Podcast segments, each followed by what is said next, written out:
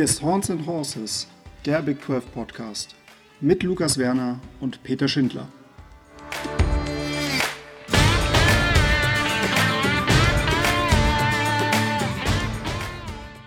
Herzlich willkommen zu einer neuen Ausgabe des Horns and Horses Podcast. Mittlerweile die achte Episode unseres Podcasts zur Big 12. Ähm, ja, mein Name ist Peter Schindler und an meiner Seite befindet sich jede Woche Lukas, Lukas Werner. Lukas, wie geht es dir? Mir geht's gut. Ist heute, wir nehmen heute mal zu einer ungewöhnlichen Zeit für uns zwei auf. Wir nehmen nicht am Abend auf, sondern einmal am Vormittag. Und man startet ganz anders in den Tag, wenn man das ganze, das Podcast-Projekt schon früh vor sich hat. Natürlich ist der Feiertag dafür optimal. Genau, genau. Das ist, äh, das, das kann ich definitiv zurückgeben. Äh, zumal das Wetter ja heute auch eher bescheiden ist. Also zumindest in ja. Hamburg. Äh, du hast mir ja schon gesagt, dass bei dir im Süden das ja ähnlich ist. Also ja, insofern ja beste Voraussetzung, dass wir uns zu Hause einmal gemütlich machen und über Big 12 Football beziehungsweise generell erstmal mit, mit Football anfangen, denn in der Nacht ähm, wurde ja der bereits schon halb geleakte Schedule nochmal offiziell bestätigt hm. durch die NFL. Ähm, ja, also ich, ich muss ganz ehrlich sagen, für mich ist das immer so, der Mai, also gerade jetzt so der Draft, dann der Mai, wenn jetzt der Schedule ähm, vorgestellt wird, das ist so der Beginn für mich für die saure Gurkenzeit. Und wenn ich so auf diesen Schedule gucke, denke ich mir, oh, ist ja noch so lange hin, aber andererseits sind es dann doch schon einige interessante Partien, die man da so vor sich hat. Also ja. ähm, wie, wie ist denn so, wie ist denn so deine Reaktion auf den Schedule? Ja, gut, die Teams waren bekannt. Ähm, ich freue mich ehrlicherweise über die Lage der Bye Week im, also im Seahawks-Schedule jetzt. Mhm. Und ähm, es ist toll als deutscher Seahawks-Fans, dass kein einziges frühe Spiel dabei, also zwei frühe Spiele nur sind die komplette Season über. Mhm. Sonst sind sie alle im späten Zeitfenster oder gar Nachtspiele. Das ist natürlich genau das, was du willst. Dir jeden Sonntag um die Ohren schlagen, wenn du am Samstag schon den ganzen Tag geguckt hast. ähm, ja, aber sonst, Woche drei ist ein interessantes Spiel auf jeden Fall. Da spielen wir gegen so ein kleines Team aus Minnesota. Keine Ahnung, noch nie gehört. Und ja, wie, wie ist deine Reaktion? Was denkst du über den, den Vikings-Schedule? Ja, also ähm, ich muss ganz ehrlich sagen, ich finde den eigentlich soweit ganz, äh, ganz ausgeglichen im Sinne von, dass ich, dass ich denke, okay, da ist immer mal wieder zwischendurch mal eine sehr interessante Partie, äh, die man halt auch durchaus, äh, wo halt auch ein gewisser Spannungsfaktor mit dabei ist. Ähm, das eine oder das eine oder andere Primetime-Game auch mal zu Hause ähm, ich bin ehrlich gesagt ganz froh, dass wir dann doch einige doch einige sehr viele frühe Spiele haben, wobei man da natürlich immer gucken muss, die NFL Flex dann auch immer mal ganz gerne mhm. das eine oder andere Spiel dann doch irgendwie äh, ins späte Zeitfenster oder sogar in die Primetime. Ähm, ja, wo ich tatsächlich ein bisschen Sorge habe, ist, dass äh, Kirk Cousins zum Ende hin mit den ganzen Primetime-Spielen vielleicht wieder ein bisschen überfordert sein wird. Ähm, aber das ist ähm, da ich die Vikings ehrlich gesagt auch nicht wirklich im Championship-Window sehe, ja, muss man halt mal gucken. Also ich habe, mein Tipp ist aktuell 9 und 8. Hört sich irgendwie total komisch okay. an, aber ja, ist ja, ja, mit dem 17 Spiele-Schedule. Ähm, aber ich, ich lasse mich, ich bin da aber auch ein bisschen kritischer wahrscheinlich so als, als viele andere. Lass mich da gerne überraschen. Ja, das Seahawks-Spiel wird natürlich für uns dann auch noch mal quasi so ein bisschen die Vorbereitung auf ähm, Red River sein, zwei Wochen vorher, ne, wenn ich das richtig genau. sehe. Genau. Und wenn ich, wenn ich auch richtig sehe, bei euch im Schedule zwei Wochen später habt ihr dann die Ravens, also mein, mein vielleicht neues zweites Team. nee, das, nee, die haben wir, die haben wir tatsächlich später. Die haben wir noch später. Am, okay. Ja, die haben, die haben wir Anfang November. Aber ja, äh, das, gegen die müssen wir auch spielen. Ja, das ist, das natürlich, also die ähm, AFC North ist ja dieses Jahr auch besonders stark, muss man auch sagen. Also die Browns und Ravens und mhm. Steelers sind ja auch nie zu unterschätzen. Ähm, ja, es wird, wird spannend sein. Wird spannend Habt sein. ihr ein zusätzliches Heimgame bekommen oder ein zusätzliches Auswärtsgame? Äh, wenn ich, ja, wenn ich das richtig sehe, ist es ein zusätzliches ähm, äh, Heimspiel tatsächlich gegen okay. die Chargers ähm, am, am 14.11. Äh, Chargers natürlich auch mittlerweile ein sehr, sehr ähm, hoch angesagtes Team, so. Ja, auf jeden Fall. Ja, es wird, es wird nicht einfach werden. Also der NFC North immer ein, ein äh, eine Division, die man nicht auf die leuchte Schulter nehmen darf. Ähm, aber es sind spannende Spiele dabei und ich denke, da kann man sich drauf freuen.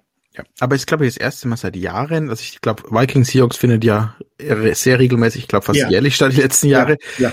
Und es ist das erste Mal, dass wir nicht mehr im, im Night Game sind.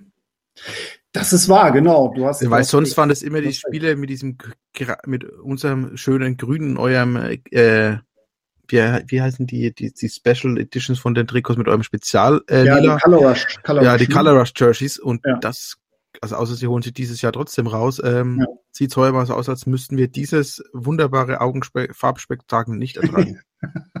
das stimmt, das stimmt. Das war immer sehr, ähm, ja, es war eine interessante Kombination. Es ist gewöhnungsbedürftig. Ein, ein krasses Giftgrün mit diesem äh, doch dann etwas giftigeren Lila als normalerweise ja. bei euch.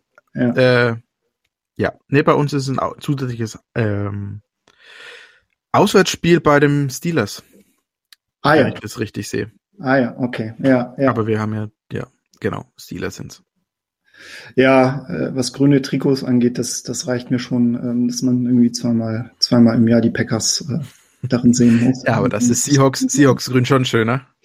Ja, absolut, absolut. Also alles ist irgendwie schöner als, als die Packers. Auch wenn jetzt Packers-Fans zuhören, bitte nicht zu ernst nehmen. Das ist, das ist nur, das ist nur die gesunde Rivalität. Das ist nur die gesunde Rivalität, genau. Ja. Gut, aber kommen wir, kommen wir doch zur, zur Big 12. Ähm, wir sind ja schließlich auch ein Big 12 Podcast, also sollten wir auch ein bisschen was über die Big 12 erzählen. Und ähm, ja, es ist jetzt nicht so, dass das die Zeit im Jahr ist, wo wirklich eine News nach der anderen kommt. Aber eine Sache musste ja tatsächlich noch geklärt werden und das war der Head Coaching Job bei den Kansas Jayhawks. Und zwar haben die vor zwei Wochen, knapp zwei Wochen, neuen Head Coach äh, eingestellt. Und zwar mhm. ist es Lance Leipold, der von den Buffalo Bulls aus der Mid-American Conference, also aus der MAC Group of Five, nach Lawrence, Kansas kommt. Lukas, was war denn so deine erste Reaktion, als du das gehört hast? Meine erste Reaktion war das für die äh, Jan sehr freuen.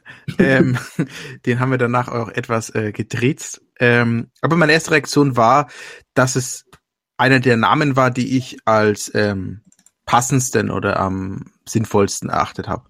Ich hätte gern den ähm, den Army Head Coach gehabt, mhm. einfach um die, dieses neue Spielsystem reinzubekommen, aber ja, wahrscheinlich hätte ich es bereut.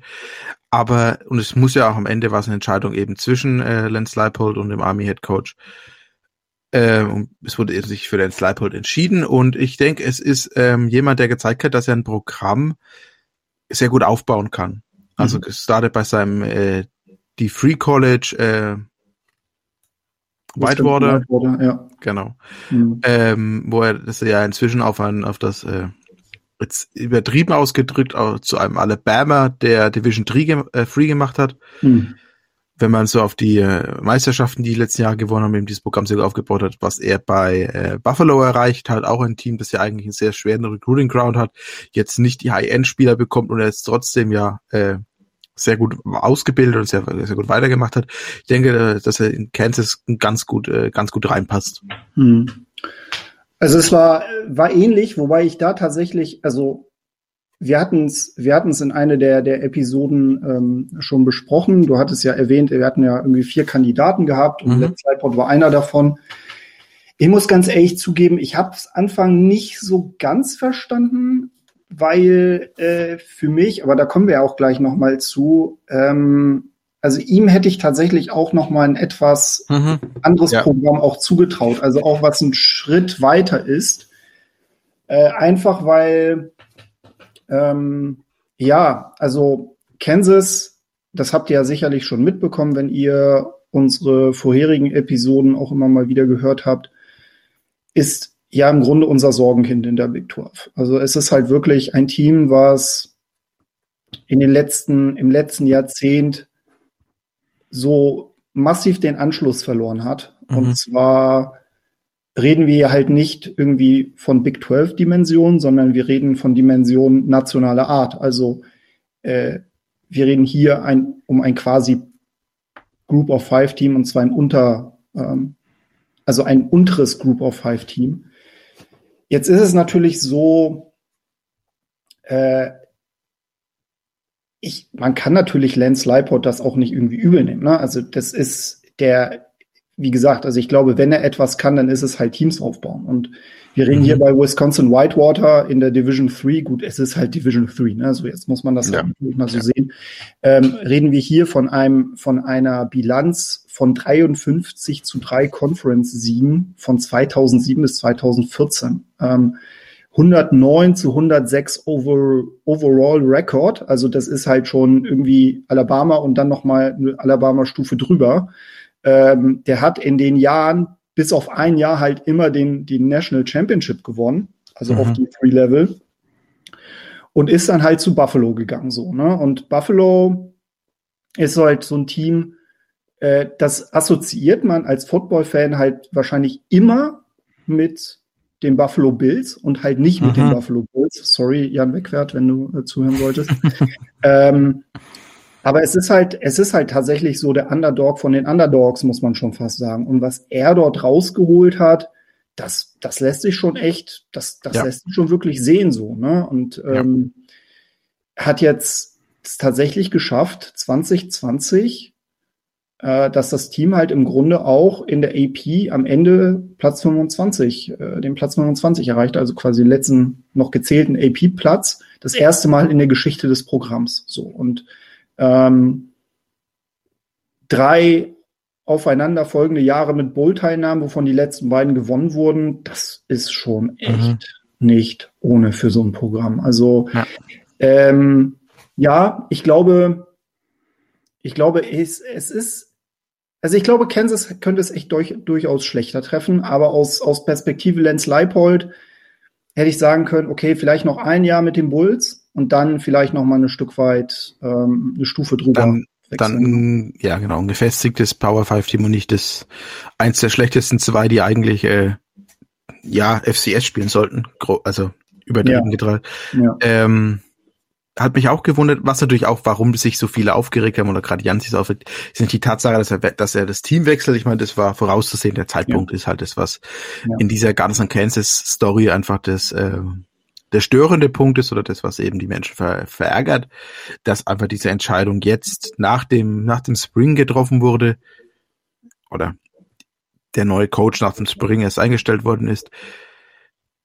Ja, ähm, schwierig. Ähm, mir gefällt aber, wenn ich so die ersten Berichte gelesen habe und mich mit beschäftigt habe, wie dieses Team sich letztes Jahr entwickelt hat, also die Bulls eben, gefällt mir eben seine Philosophie, was die Offense angeht, dass er sich eben danach richtet, was er hat. Was mhm. für, was für Spielertypen hat er? Hat er einen guten Passer als Quarterback oder einen guten Runner als Quarterback? Mhm. Also wenn man mal in die Statistiken reingeht, ähm, 2017 hat er einen guten Passer mit in der Saison hat das Team für 3500 Yards geworfen und für 1700 Yards gelaufen. Im Jahr mhm. drauf ähnlich mit mehr, mehr Running Game 1200 Passing Yards zu 2800 Rushing Yards. Mhm. Die letzten zwei Saisons hatte er, er einen Dual Threat Quarterback, 1800 Passing Yards mit 3300 Rushing Yards und in der verkürzten Saison jetzt 1400 Passing Yards mit 2000 Rushing Yards. Ich meine, das sieht man einfach, dass er bereit ist, sich daran anzupassen, was für Personal er hat. Und das ist, glaube ich, was, was bei Kansas sehr wichtig ist, ja. weil du musst bei Kansas eigentlich, so blöd es klingt, alles nehmen, was geht und dann schauen, wie du es zusammenbastelst. Absolut, absolut. Und ich glaube, dass ähm, es sind halt tatsächlich sehr, sehr, sehr viele Elemente, die jetzt im Grunde angepackt werden müssen, ne? oder Stellschrauben, die gedreht werden müssen. Und zwar fängt es ja im Grunde damit an, ähm, wie setzt du dir im Grunde deine Ziele? Ne? Was ist eigentlich irgendwie kurzfristig, was ist mittelfristig, was ist langfristig irgendwie möglich? Und wir haben mit Iowa State im Grunde eine Art Prototyp. So, Iowa State mhm. hat eigentlich in der Big 12 traditionell eine ähnliche Rolle wie Kansas als Fußabtreter. So, ne? Also das war halt eigentlich immer ein Programm, was nie über eine Handvoll Siege ähm, überhaupt hinausging. So und Kansas ist vielleicht sogar noch mal ein Stück darunter. So. Ähm, wir reden bei Kansas, ne, und das, das hatte ich jetzt hier noch mal rausgesucht von einem Programm, was in den letzten zehn Jahren nie mehr als drei Siege pro Saison geholt hat. Mhm. Und wenn wir von Conference sprechen, war das höchste, also man muss sich mal diese Tabelle hier einmal angucken, das ist halt wie so ein Binärcode, ne? 0110101100. So. Das letzte Jahr, wo sie halt wirklich mal ein bisschen was gezeigt haben, wo sie auch mal eine Winning, eine Winning Season hatten, das war 2008 gewesen. Ähm, sie hatten auch mal starke Zeiten gehabt, ne? Also irgendwie 2007 waren sie ähm, im, im, äh, im Orange Bowl gewesen mit einer 12 zu 1 Bilanz aber das ist, das ist halt schon so, so lange her. Mhm. Und ähm, dann muss man halt auch immer bedenken, so ein Team, das wird mit Sicherheit nicht von heute auf morgen irgendwie der Aspirant für, für einen Conference-Titel oder irgendwie Playoff-Anwärter sein, sondern ja. ich denke einfach, aus Kansas-Sicht muss man sich vielleicht erstmal das Ziel setzen, zu sagen, wie kann ich, wie komme ich kurz bis mittelfristig, eher mittelfristig, wieder in den Bereich überhaupt in. Richtung Bowl-Game zu kommen, genau. Mhm. Ja, also, dass ich halt zumindest mal eine ausgeglichene Bilanz habe. Und jetzt hat man natürlich als, als Big 12 Team, hat man immer diese neuen Spiele gegen die Gegner aus der eigenen Conference. So, das, das wird man halt nie loswerden. So, aber es ist halt auch tendenziell nicht so, dass die Big 12 vielleicht bis auf ähm, die Top 3, sag ich jetzt mal, Oklahoma, Iowa, Texas, dass die nicht so durchlässig genug ist, dass da nicht mal ein knapper, dass da der eine oder andere knappe Sieg mit dabei ist. Und ja, was so den Out-of-Conference-Schedule angeht, den kann man sich natürlich entsprechend legen. So, ne? Ähm, aber das ist, das ist halt wirklich eher so die mittelfristige Betrachtung. Langfristig gesehen muss man halt schauen, wie kommt man vielleicht auf das ähnliche Level wie Iowa State? Ne? Wie kriegt man das mhm. hin? Ich glaube, da muss, müssen halt insofern viele Stellschrauben gedreht werden, dass man halt zum Beispiel so Sachen wie, wie hält man auch Spieler, dass sie nicht irgendwie jetzt von heute auf morgen irgendwie massenhaft ins Transferportal abwandern? Ne? Wie kriegt man das Recruiting so hin, dass man zumindest Recruits bekommt, die man halt über einen gewissen Zeitraum dann halt auch entwickelt, die man vielleicht auch davon überzeugt, ähm, dann auch mal wirklich vier Jahre oder dann auch fünf Jahre am College zu bleiben und natürlich äh, zu schauen, wie man vielleicht auch mal erfahrene Transfers mal reinbekommt. Ne? Ja, auf jeden Fall. Wie siehst du das denn? Wo, wo ist denn so aus deiner Sicht, ähm, also wenn du jetzt so, so, so die Kaderpolitik dir angucken würdest, wo würdest du denn so als erstes ansetzen? Würdest du sagen, okay, ähm, tatsächlich nochmal das, das Recruiting auf neue Beine stellen, ähm, vielleicht mehr so den SMU-Weg gehen, zu sagen, so, ey, ich, ich hole mir jetzt erstmal Transfers rein, so dass ich zumindest irgendwie kurzfristig Erfolg habe? Ähm, oder wie, wie würdest du das, wie würdest du das angehen? Die haben es ja schon mal angesprochen. Recruiting-mäßig hatte Kansas die beste Saison in ihrer Geschichte, letzte mhm. Saison. Mhm. Also sie haben noch nie so viel, so eine hohe Entwertung gehabt. Natürlich lag da viel auch an dem Wide Receiver, der ja inzwischen entlassen worden ist, ähm, mhm. aufgrund seiner Verfehlungen außerhalb des Platzes. Aber ähm, ich glaube, recruiting-mäßig, wenn sie weitermachen und sie haben gestern Abend ja noch die, die neue, die neue Staff, die neue, ähm, die Coaches bekannt gegeben und haben ja aus meiner Sicht Gott sei Dank Emmett Smith, also den jetzt Interim Head Coach eben behalten, mhm. der ihnen ja gerade diesen Zugang zu Texas bietet, mhm. wie ich es damals auch erwähnt habe, als wir darüber geredet haben. Und Kansas schafft in Texas die zweite Garde abzugreifen, sage ich jetzt mal. Also ich glaube nicht, dass sie jetzt her reingehen können und Texas schließen können und alle Spieler gehen zu Kansas. Aber wenn sie die Spieler, die zwischen Power 5 und Group of 5 stehen vom Talent her, wenn sie die abgreifen können in Texas, dann kann sie damit schon mal, haben sie eine solide Basis, sage ich jetzt mal. Mhm. Mhm. Und das auch in den anderen Staaten machen, in denen sie eben ihre Grounds haben, einfach diese, diese Spieler, die vielleicht ein bisschen mehr Entwicklungs, also nicht so einen hohen Floor haben, aber ein höheres Ceiling, sage ich jetzt mal. Mhm. Wenn sie da bleiben, eben sie sich diese Spieler zusammensammeln und dann an den Stellen, wo sie eben damit nicht hinkommen, weil es nur äh, drei Offensive Liner gibt, die für sie überhaupt in dieses Schema passen oder die zu ihnen gehen würden aus der Highschool. Die Lücke schließen dann die, an der Stelle mit Transfers. Mhm. Also ich bin sowieso jemand, der lieber nur die Lücken angreift mit Transfers und nicht alles, aber mhm. ähm, weil ich einfach glaube, es ist langfristig besser oder mhm. gesünder für den Sport. Ähm, aber mit der One-Time-Transfer kann es natürlich auch sein, dass wir eine, ab nächste Saison ähnlich wie es im Basketball jetzt diese Saison schon war. Ja. Alles, was ähm, in der Group of Five oder FCS eben für Aufsehen ge gesorgt hat als Spieler, dann ins Portal gehen und sich dann größere Teams suchen. Ich glaube, wenn Kansas da reingehen kann und sich solche Spieler holen kann, kann das für, für ein Team wie Kansas ein guter Weg sein. Ja. Ja, außerdem kommt ja auch noch hinzu, dass das ja im Grunde auch so ziemliches Juco-Country ist, ne, wo sie ja, sich befinden. Ja, das ja. ist ja auch nochmal von Vorteil. Und, genau, und die Jucos nochmal reingehen, das auf jeden Fall. Ja, also da, das ist natürlich immer so ein bisschen mit, mit ähm, also Vorsicht zu genießen. Ja, das ist wirklich mit Vorsicht zu genießen. Da gibt's halt natürlich auch durchaus, äh, also der Anteil der Spieler, die du da natürlich dann auch rekrutierst, ähm, die schlagen halt auch nicht alle ein. Also ich muss jetzt ganz ehrlich sagen, also ein Beispiel, ein positives Beispiel wäre jetzt zum Beispiel Perion Winfrey für die Oklahoma Sooners, der jetzt quasi für die neue Saison nochmal zurückkommt. Da war, der hat wirklich seine Rolle gefunden. Ähm, das hat auch wirklich gepackt, aber das sind das sind halt halt im Endeffekt Spieler, die ähm, ja, wo es halt immer mal wieder das eine oder andere charakterliche Fragezeichen gibt. Ja, und ähm, natürlich auch akademisch ist ja also der Grund, ja. warum die ja oft darüber gehen müssen, weil sie ja. die Noten eben einfach nicht haben aus der Highschool raus oder ja. in, in, dem College merken, dass sie nicht so weit sind. Genau. Ähm, und grundsätzlich sind es alle Studenten und der, der äh, akademische Teil sollte eigentlich äh, ziemlich ziemlich im Vordergrund stehen oder halt ja Absolut. ist ja auch so ist ja auch so also gerade wie, wie man sieht ehemaliger Chuko-Spieler von Texas Juan Mitchell der eben jetzt nicht mehr bei Texas äh, spielberechtigt war aufgrund seiner schulischen Leistung aber ja. jetzt halt ähm, den Transfer eben logischerweise gewählt hat und jetzt zu Tennessee geht ähm, solche Dinge hast du eben auch McDonald's U wenn wir jetzt noch Janik vertreiben, ist nicht gut. Dann haben wir alle gedisst. ja, aber das mal am Rande.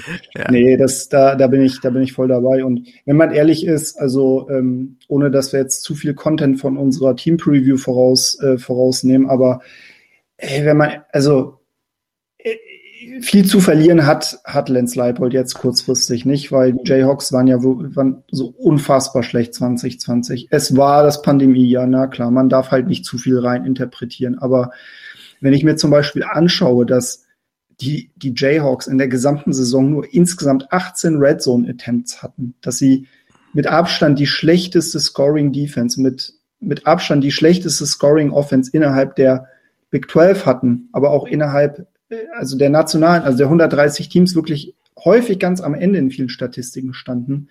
Das ist halt einfach, also sie hatten halt auch mehr Interceptions als Touchdowns, ne? Das muss man ja. halt auch nochmal sehen. Also da geht halt doch so, so, so viel. Fun Fact. Ähm, ja. Kansas hatte 18 Touchdowns letzte Saison.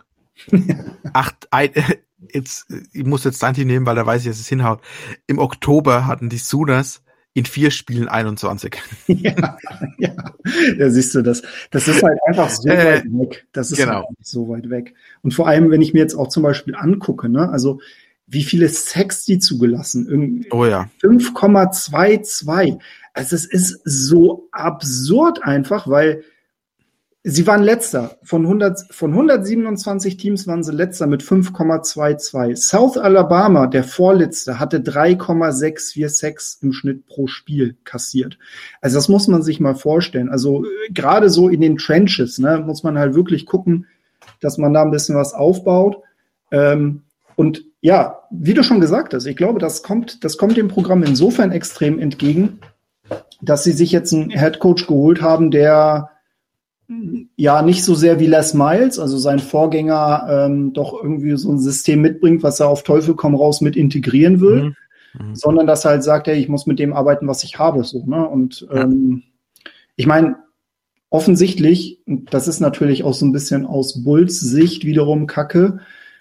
Ja, durch den Abgang von Lance Leipold ist halt irgendwie gefühlt das halbe Team ins Transferportal gewandert. Aber da ja. sieht man halt, wie committed man war zu diesem Head Coach, ne? Ja. Ja, es ja. Es sollte nicht sein, aber es ist ja oft so, dass eigentlich die Coaches der Grund sind, warum sich Spieler zu, für eine Uni entscheiden. Ähm, war, also Lance Leipold übrigens, das war ein Stat, den konnte ich gar nicht glauben. Ich musste ihn zweimal nachlesen, habe in verschiedenen Seiten auch nachgeguckt. Buffalo hat letzte Saison einen einzigen Sack zugelassen. Das ist krass, ne? Ah, das also, ist wirklich krass. Ja, ja. Und wenn er durch dieses O-Line-Spiel nur ansatzweise, ja. natürlich die Mac hat andere ähm, Athleten als jetzt die Big 12. Aber wenn er zumindestens diese Zahl halbieren oder gar dritteln kann, ja. äh, würde er natürlich sehr viel weiterbringen. Ja. Hätte wahrscheinlich auch einem Booker Williams im Draftstock geholfen, wenn er auch mal durch die Mitte hätte laufen können. Ähm, wenn man gesehen okay. hätte, dass er es kann, aber wenn man hinter einer O-Line läuft, wo man im Grunde ähm, ja schon bei Ballübergabe drei Leute an sich dranhängen hat, dann wird es nichts. Ja, das, äh, das ist wahr. Ja, stimmt, tatsächlich. Also ein, ein Sack hat Buffalo in sieben Spielen ja. ja, also das war auch so, das, das habe ich wirklich dreimal überprüft. Ja. Ähm, auch die, die, die Zusammensetzung von der, von der Coaching-Staff finde ich ganz interessant. Ja. Äh, Leipold ist den Weg gegangen, er hat fünf Coaches behalten von Kansas und hat fünf von ähm, Buffalo mitgebracht, ja. die auch, die er auch alle schon in Wisconsin Whitewater hatte. Also es sind wirklich ah. Seine, seine Coaches, die ihn seit jetzt Jahren, seit wirklich sehr langer Zeit kennen. Ähm, und eben dann trotzdem noch diese Kansas Coaches behalten, die natürlich eine gute Verbindung zu ihren, zu, äh, zu den Spielern haben und die Spieler kennen. Also der holt sich so praktisch die, er hält sich die Erfahrung, wie das Team ist und nimmt sich seine Coaches mit dazu. Und deshalb bin ich gespannt, wie es da weitergeht. Ja. Was ich vielleicht auch ganz positiv finde, ich meine, das war so ein bisschen der Ansatz gewesen von Les Miles, beziehungsweise vielleicht auch der Grund, warum man Les Miles geholt hat. Les Miles war ja ähm, oder ist ja ein Head Coach, der ja mit LSU damals äh, die, die National Championship gewonnen hat. Den hat man ja wegen des Namens auch verpflichtet. Das mhm. kann mir keiner erzählen, dass das nicht der Fall war. Mit dem hat man ja über äh, ESPN Plus ja auch so eine Miniserie, ähm, so eine Dokumentation Miles to Go produziert, um halt mhm. auch ein bisschen Aufmerksamkeit auf das Programm zu generieren. Ähm, das wird ich bin mal gespannt. Also ich, ich könnte mir vorstellen, dass das vielleicht mit, mit Lance Leipold ein bisschen anders aussehen wird muss aber nicht schlechter sein. Ne? Also ich glaube, dass per se du vermutlich deutlich ähm, mehr Aufmerksamkeit generierst durch erfolgreiches Football als durch, ich sag mal, ja, äh, Außen, Außendarstellung, die aber tatsächlich immer so darauf beruht, ja, es ist aber eigentlich trotzdem ein Programm, das irgendwie fast alles verliert. Ne? Insofern ähm, könnte ich mir gut vorstellen, dass das mit Lens Lightboard vielleicht ein bisschen anders sein könnte in der Außendarstellung, aber nicht zwangsläufig schlechter. Mhm. Auf jeden Fall. No. Sehr gut. Ähm, vielleicht noch so zum Abschluss dieses Themas äh, dein Tipp. Was, wann, wann glaubst du, ähm, wird äh, Kansas das nächste Bowl-Game spielen? Also nach kommender Saison nicht. Also ich sage jetzt mal zwei Jahre.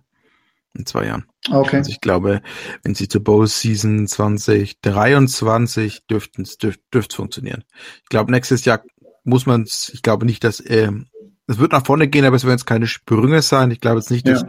Kansas von äh, auf 11 und 1 geht oder so. Nee, ähm, glaub ich, glaube, dass es auch eine deutliche Losing Seasons werden wird. Dann glaube ich, dass sie irgendwo so knapp unter Bowl Eligibility sein werden und dann werden sie die sechsige haben für Bowl. Also ich, ich glaube tatsächlich, es wird noch ein bisschen länger dauern. Also ich würde tatsächlich sogar so zu drei, vier Jahren tendieren. Mhm. Ähm, einfach weil, ja, weil es halt einfach, weil sie halt einfach so viele, so viel halt auf, aufzuarbeiten haben. Mhm. Man wird den, man wird den Progress definitiv sehen. Also ich glaube nicht, dass, ähm, dass sie sich die Butter vom Brot insofern nehmen lassen werden, dass sie halt jedes Jahr nur irgendwie ein oder zwei Spiele äh, gewinnen. Mhm. Nächste Saison muss man halt nochmal sehen. Das werden wir uns nochmal noch genau angucken, wenn wir uns den Schedule dann nochmal anschauen. Aber wenn sie so in zwei, drei Jahren auf den Punkt sind, wo man sagt, okay, das sind jetzt dann vielleicht schon so in der Nähe des Bowls, ne, dass man sagt, so vier bis, bis fünf Spiele vielleicht, ne, die man gewinnen könnte. Das wäre, glaube ich, schon ein Riesenfortschritt. Und ja, ganz generell für das Programm wäre es eigentlich tendenziell wichtiger, A, ich hoffe natürlich, dass das Programm generell geduldig ist mit Lance Leipold. Ne? Das ist, das wäre, das wäre essentiell. Und ja, B, generell auch einfach diese Stellschrauben, die man jetzt vielleicht noch nicht so richtig äh, von heute auf morgen sieht, ne, dass man da halt auch wirklich an den richtigen Stellen dreht. Ähm, wie gesagt, dass man das Recruiting auf gute, auf eine gute Basis stellt, ne, da ist man ja eigentlich auf einem ganz guten Weg, dass man vielleicht den einen oder anderen Transfer halt aus dem JUCO oder aus der FCS oder aus einer Group of Five nochmal zu sich holt. Ähm, und generell, ja, also man hat in diesem Jahrtausend ja bereits gesehen, da geht auch was. Ne? Also das ist halt mhm. halt kein Programm in der Big 12 ist irgendwie als ewiger Loser verdammt. Das kann man, glaube ich, auch noch ändern. Ja. Würde ich auch sagen. Sehr, sehr gut. Dann lass uns doch noch mal auf ein Thema zu sprechen kommen, was ich sag mal, indirekt mit dem Draft zu tun hat. Mhm. Ähm, wir hatten ja letzte Woche mit Philipp ja uns ein Recap gehabt und du hast dir ja noch mal so ein bisschen die Mühe gemacht und hast ein bisschen was rausgesucht ähm, in Bezug auf die Herkunft der Spieler, also mhm. speziell Big 12 Country, Focus Texas natürlich, äh, der große Recruiting Round und wie viele Texas-Spieler im Grunde in dem Draft relativ früh gegangen sind. Ich meine, die ersten drei Runden hattest du dir, glaube ich, angeschaut. Ich ähm, habe mir also die Zahl von allen rausgeschrieben, aber die ersten drei Runden habe ich jetzt meinen Fokus drauf gelegt. Ja. ja, genau, genau. Erzähl mal, was ist dir denn da so aufgefallen? Ja, also man muss dazu sagen, in den ersten drei Runden, also innerhalb der ersten fünf, 105 Picks im Draft gingen 16 gebürtige Texaner vom Bord. Mhm.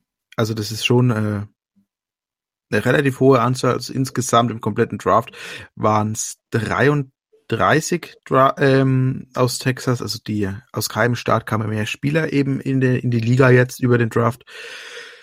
Und man sieht ein bisschen, was dieser Recruiting-Prozess und die, wie man seine Klassen zusammenstellt, auch so ein bisschen Hit-and-Miss-Prozedere ähm, ist. Mhm. Also äh, klar, Texas hatte zwei gebürtige Texaner im Draft, die in den ersten drei Runden gegangen sind mit Sam Cosme und Joe Osai. Ähm, von den 16 Texanern haben die Longhorns gerade einmal sechs eine Scholarship angeboten. Mhm. Das sind Jalen Waddle, Walker Little, Sam Cosme, Paul Odeo, Adebo, äh, Joe Osai und Baron Browning. Ähm, übrigens jetzt kein Texas-spezifisches Problem. Also wenn man sieht, ähm, A&M hatte genauso nur ähm, sechs Offers raus an die an Spieler und OU hatte sogar einen weniger. Also mhm. OU hatte nur fünf, die in diesen, diesem Bereich genommen wurden. Ähm, und da war es eben so, dass jetzt ganz interessant ist, gerade diese drei Spieler, die eben noch in der zweiten Runde gingen, also mhm. gerade Defensive Lineman ähm, von Washington, ich kann den Nachnamen wirklich nicht aussprechen. Der Herr von Vanderbilt ist ähnlich und Milton Williams von Louisiana Tech. Das sind ähm, eben drei Spieler, die von Texas eben beobachtet worden sind, aber man zur Entscheidung kam, dass man den Spieler, die man auf dem Board höher hat, ähm, mehr Abseits sieht. Und mhm. die Spieler wurden nicht gepickt dann am Ende. Klar, das mhm. liegt viel an dem Development innerhalb der, der, der Universität, aber man sieht, wie, wie man da eben auch vorbeihauen kann. Also wenn so Spieler so weit aus dem Start rausgeht, dann waren das wirklich Spieler, die jetzt, also es waren alles drei Freestars, die einfach überhaupt nicht auf dem Board von den großen Unis standen, weil man die alten kein so ein High Ceiling gesehen hat.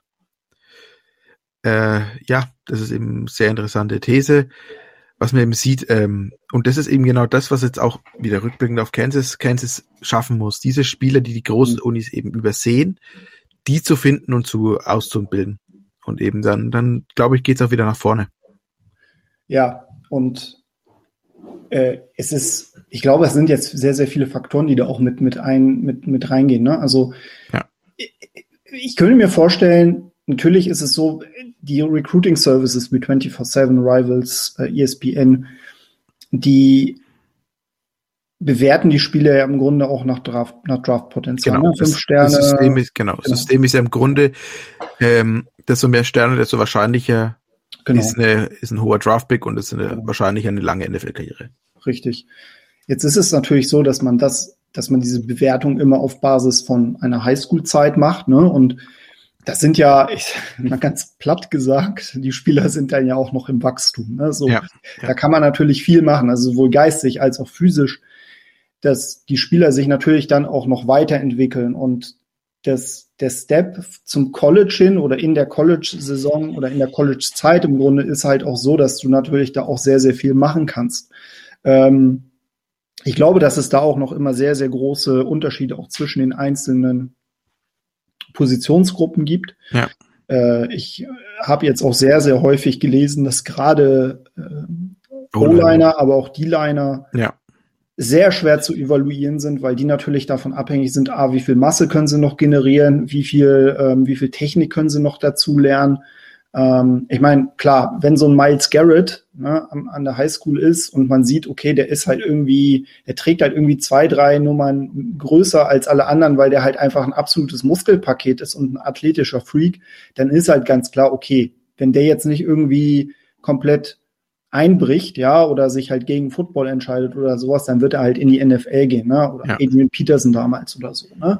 Aber bei vielen Spielern, das sind halt einfach Prospects. Und, ja, und der Name Prospect sagt halt, okay, der, da ist noch Arbeit zu machen, ne? Der muss halt sich weiterentwickeln. Ähm, und vermutlich ist es halt einfach auch die schiere Masse. Ne? Also ja. ich glaube, diese, diese Recruiting Services machen einen sehr, sehr, sehr, sehr guten Job.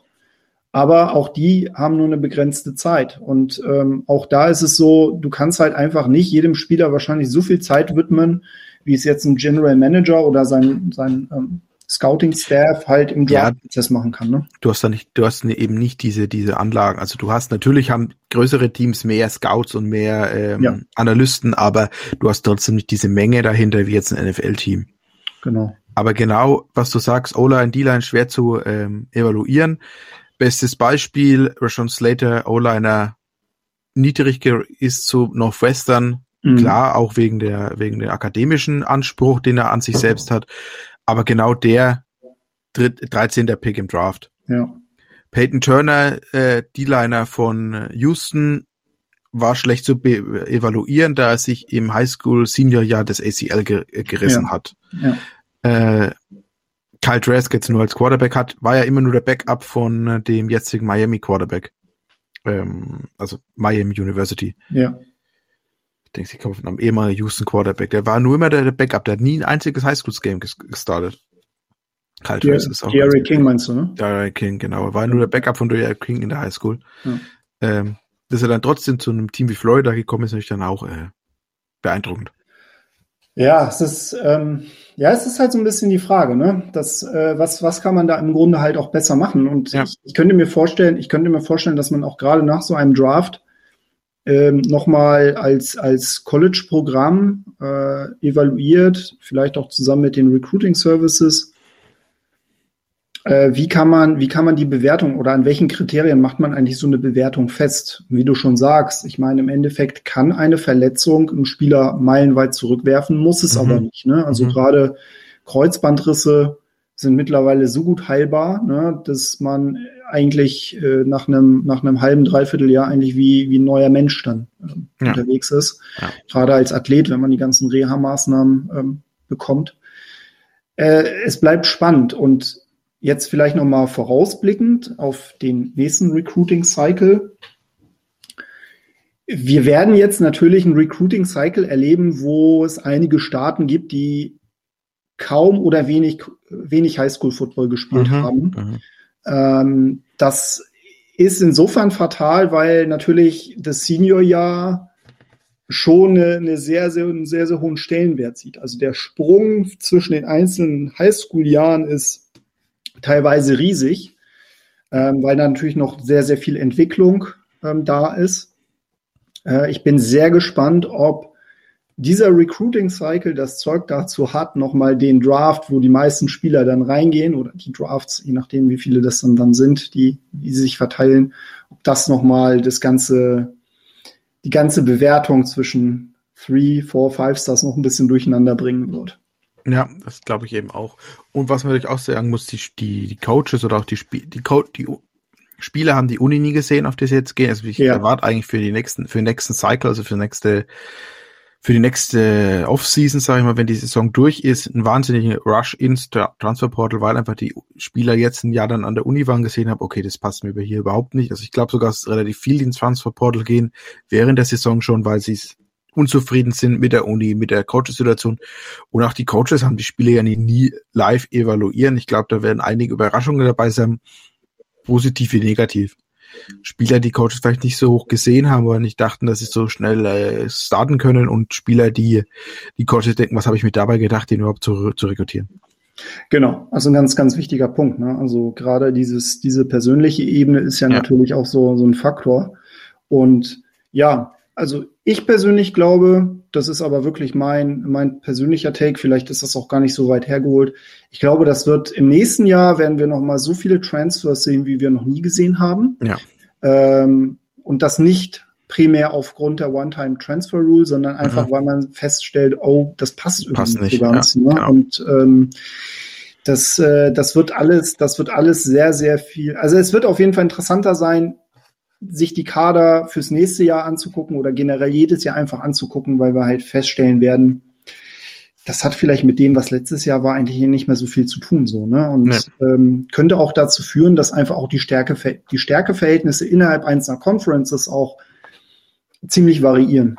Also, das äh, ist definitiv möglich. Ja, das glaube ich eben auch. Ähm, und es gibt ja schon Fälle jetzt. Also jetzt äh, zum Beispiel der Linebacker, Wide Receiver, was, was er jetzt wirklich spielt auf nächstes Jahr ist, Shadring Banks von A&M, war ja Early Enrollee und ist nach der, nach dem Spring Game ins Transfer Portal, weil er sagt, das ist nicht die Uni, wo er sagte, wo er hingeht. Das gefällt ihm nicht, der sucht sich was anderes. Den habe ich jetzt nur über dem Kopf, weil er eben wahrscheinlich, also zwischen Texas und TCU steht mhm. in seinem Entscheidungsprozess. Ähm, und da wird es auch andere Fälle geben. Wir werden jetzt auch noch nächsten Monat, denke ich, viele sehen, die ins Portal gehen. Ich glaube, es gibt nämlich einen Cut-off-Point am 1. Juli. Wer bis zum 1. Juli nicht im Portal ist, hat eben dieses Jahr diese One-Transfer-Rule, praktisch dieses Fenster ist dann rum. Wer da nicht im Portal ist, ist zur nächsten Saison nicht mehr spielberechtigt. Trotz der One-Time-Transfer-Rule wenn ja. ich das richtig, richtig gelesen habe. Ja. Deshalb glaube ich, dass wir nochmal so einen kleinen Wasch jetzt sehen werden von ja. Spielern, die jetzt nochmal reinrennen. Ob die ja nochmal zurückkommen und sich wirklich eine andere Unis suchen, muss man dann sehen. Ähm, bleibt spannend zu beobachten und äh, ist interessant, wie sich da auch ähm, Mannschaften verändern können. Also ich hätte mich auch nicht für Texas A&M entschieden. Ja, ich, das, das steht auf einem anderen Blatt Papier. Aber ähm, interessant bei ihm ist jetzt eben, dass er bei A&M der einzige Wide Receiver sein nie war, als also ist gelistet als Athlete, aber war als Wide Receiver eingesetzt. Und jetzt eigentlich der, der Talk mit was jetzt nah, also wo ins Portal ist, darüber geht nur, ähm, dass der nächste wahrscheinlich eher ein Linebacker ist auf der nächsten Ebene. Äh, Finde ich interessant, der, den, ja. der Switch von Wide Receiver zu Linebacker ist. Das ist also nicht so. Linebacker, Linebacker, äh, Running Back sehe ich ein. Das ist ähnliche Körpertyp ja. im Grunde. Aber Wide Receiver Linebacker ist schon, ähm, ja. ja. Vielleicht hat ihn noch das überzeugt damals, warum er überhaupt dorthin gegangen ist, weil man gesagt hat, du spielst Wide Receiver und das wollte er eher. Und jetzt hat er gesehen, dass es nichts wird und ja. Ja, das, aber da sieht man es, ne? Da sieht man es gerade bei, bei diesen ganzen Athletes, wo halt die Position nicht wirklich klar ist, ne? Ja. Ähm, ja. Da kann das, also da kann man es den Spielern auch nicht verübeln, ne? wenn die sagen so, ey, ja, alles klar, ich kann aber woanders meine Position, meine irgendwie präferierte Position spielen. Ich gehe jetzt dahin und kann auch direkt spielen. So, ne? Das, das ist, das kann man den Leuten halt auch echt nicht verübeln. Die Frage ist halt, wird das dann halt auch bei dem, bei dem College so sein. Ne? Also es ja. gibt halt Colleges, die werden dann wahrscheinlich irgendwie doch die große Auswahl haben, aber jedem Recht ist mir, oder es jedem Recht zu machen, ist glaube ich nicht, ähm, nee, nicht immer möglich. Ne? Nicht immer möglich und das soll es da nicht immer machen. Genau, genau. Ja, so viel dazu. Hattest du noch was? Ja, ich wollte noch ähm, kurz eben über das ähm, über den Tod des, äh, von Jack Ellinger ja. reden. Ja. Der kleine Bruder von Sam ähm, ist eben vergangenen Samstag, also in der Nacht von Freitag auf Samstag deutsche Zeit, eben verstorben. Er war ein äh, Walk-on bei Texas, ein Linebacker, wäre jetzt in seine dritte Saison gegangen. Äh, absolut grausam. Mhm. Also es war für mich Samstag früh, ich bin aufgewacht und habe eben diese Nachrichten gelesen. Mhm die uns dann auch schon über, über die Nacht erreicht haben, über unser Ding. Ähm, es ist für die Familie Ellinger ist Freude und Leid. Letzte Woche ist sich noch darüber, also die Woche mhm. davor noch darüber gefreut, dass Sam in die NFL ging. Eine Woche später musste er jetzt seinen Bruder beerdigen. Ähm, und keine mhm. einfache Geschichte. Der Vater Ross ähm, ist im Alter von 46 Jahren eben bei einem Triathlon mit einem Herz, äh, Herzanfall äh, verstorben. Also deshalb waren die ähm, sowieso schon, ja, selber dann die Rolle des Vaters übernommen, sagt man immer. Oder halt die, die Figur im Haushalt, männliche. Und er hatte noch eine kleine mhm. Schwester Morgan, die eben jetzt Highschool Senior ist. Die Mutter Jenna hat jetzt innerhalb von wenigen Jahren Ehemann und ähm, Sohn verloren. Ist nicht absolut äh, traurig ja. und tragisch. Absolut. Also das, äh, ich, was ich sehr, sehr positiv äh, fand, war die generelle Solidarität auch innerhalb der, der OU-Fanschaft ja, ähm, gegenüber. Ja, alle alle ähm, Fangemeinden. Genau, genau. Also das, äh, das, das lobe ich mir dann doch sehr, äh, dass innerhalb dieses Sports dann die Rivalitäten, Rivalitäten ja. zurücktreten und dass man halt auch sagt, okay, das ähm, unabhängig davon, ob jetzt Sport oder nicht, äh, ob sportlicher Rivale oder nicht, egal ob es halt ein Spieler ist, ähm, den man vielleicht irgendwie in, in, in dem Spiel halt irgendwie nicht, nicht gut findet oder nicht mag oder vielleicht auch das eine oder andere harsche Wort austauscht, aber da tritt halt alles in den Hintergrund. Das, was du erzählt hast, man muss sich das einmal vorstellen, wie viele Schicksalsschläge das dann halt auch sind. Ne? Also ja. gerade für die Mutter, ähm, gerade für die gesamte Familie und ja, also da kann man wirklich nur hoffen, dass, dass die, dass die Zeit alle Wunden heilt ja. Und dass das natürlich für Sam im Grunde auch nochmal eine sehr, ähm, ja, eine krasse Motivation ist, dass, dass im Grunde, dass er das halt auch mit in seine NFL-Karriere mitnimmt, zu sagen, so, ey, ja. ich spiele jetzt auch nicht nur für mich, ich spiele ja. für meine Familie, ich spiele für meinen verstorbenen Vater, für meinen verstorbenen Bruder. Ähm, ja, also wie gesagt, ist, ist etwas, was man selbst nicht erleben möchte und was man auch niemand anderem eigentlich wünscht. Nee, es ist auch, es ist so, so surreal. Also, ähm, klar, Jack Ellinger war für viele jetzt nicht der, ein, ein Spieler, den man jetzt gekannt hat. Klar, war nur, ja. war ein Walk-on, wenn man außerhalb der Texas-Community jetzt unterwegs ist. Ja. Witzigerweise wurde er aber sein Bild mehrmals, also sowohl im Draft und auch schon in mehreren Spielen falsch eingeblendet. Also immer wenn Sam ähm, eingeblendet werden sollte mit seinen Stats, wurde oft das falsche Bild von der Texas Athletic Seite genommen und wurde Jake eingeblendet. Okay. Also auch am am Draft, also im Draft-Video ist auch das Bild von Jake an der Stelle, wo Sam sein Gesicht sein sollte. Ja. Ähm, aber wenn man sich zurückerinnert jetzt als Texas-Fan und zum Ende, als äh, Jakes war ein Linebacker bei Westlake, also selben Highschool wie, wie, ja. wie Sam, ähm, als dann Sam und auch die anderen Texas-Spieler noch die Tweets von mit dem Tape von Jake rausgeschickt haben und eben, also Jake hatte einige Angebote FCS-mäßig oder also Scholarships oder auch ähm, zur Ivy League und Rice hatte er, wenn ich richtig, wenn ich alles mhm. noch richtig im Kopf habe. Und dann hat er sich eben trotzdem entschieden, als Walk-on zu Texas zu gehen und eben ein bisschen in die Fußstapfen ähm, seines Vaters zu treten. Also war in derselben mhm. Verbindung, war im selben, im selben Clubs wie sein Vater. Ähm, und ja, nun ist nun weilt er nicht mehr unter uns. Also es ist wirklich, äh, ich habe es auch wirklich lange, also lang gebraucht. Ich konnte es nicht wirklich in, in Worte fassen, habe dann mhm. nur den, den Tweet von dem Marvin Overshawn retweetet, der eben so ein bisschen Blick hinter die Kulissen gibt, was Jake für eine Persönlichkeit war und ich glaube, der, der drückt wirklich am, am passendsten aus. Ja. Ja, es ist vor allem, es ist halt immer so mega tragisch, wenn man dann so liest, so keine Ahnung, ne, das, ähm, passiert leider viel zu häufig, dass, ja. dass dann halt der eine oder andere Spieler, der eine oder andere Coach dann irgendwie in den 20er, 30er Jahren ähm, einfach versterben, kurzfristig versterben. Ähm, das, das ist halt, also für mich persönlich ist halt immer so, wenn man bedenkt, was, wie viel Leben eigentlich noch vor denen liegt, ne? Ja. Das, was die eigentlich alles verpassen. Und ähm, das, das finde ich immer so mit am, am schwersten zu verdauen. Und ja, ich kann jetzt wirklich nur hoffen, dass er, dass er seinen Frieden findet, wo immer ja. auch ist und dass es für seine Familie im Endeffekt dann auch wieder mal ein bisschen mehr Anlass gibt, in Zukunft ähm, zu lächeln und äh, ja. dass sie das halt auch entsprechend verarbeiten. Absolut.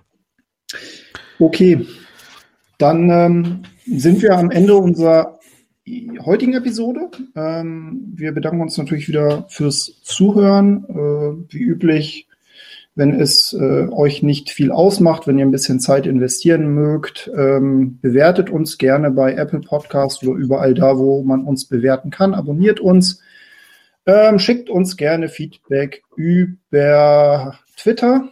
Ähm, da sind wir, also sowohl Lukas als auch ich, als auch der Podcast, ähm, erreichbar, folgbar. Ähm, wenn ihr Fragen habt, wenn ihr Themenvorschläge habt, ähm, nur her damit. Ähm, wir haben ein bisschen was geplant für die nächsten Wochen, aber mhm. wenn ihr da irgendwas habt, wo ihr sagt, ey, das würde mich total irgendwie im Big 12 Fokus äh, interessieren, dann ähm, her damit. Genau. Ansonsten, Lukas, hast du noch was zu sagen? Nee, ich bin dann auch soweit durch. Wie gesagt, gebt uns sehr gerne Feedback, sagt uns, was ihr, was ihr hören wollt, worüber ihr reden wollt. Ähm, tretet mit uns in Kontakt, sehr gern. Genau. Insofern, wir freuen uns, dass ihr zugehört habt und freuen uns dann natürlich, dass ihr dann hoffentlich nächste Woche wieder dabei seid. In diesem Sinne, macht's gut, bis dann. Ciao, ciao. Ciao, Hucke.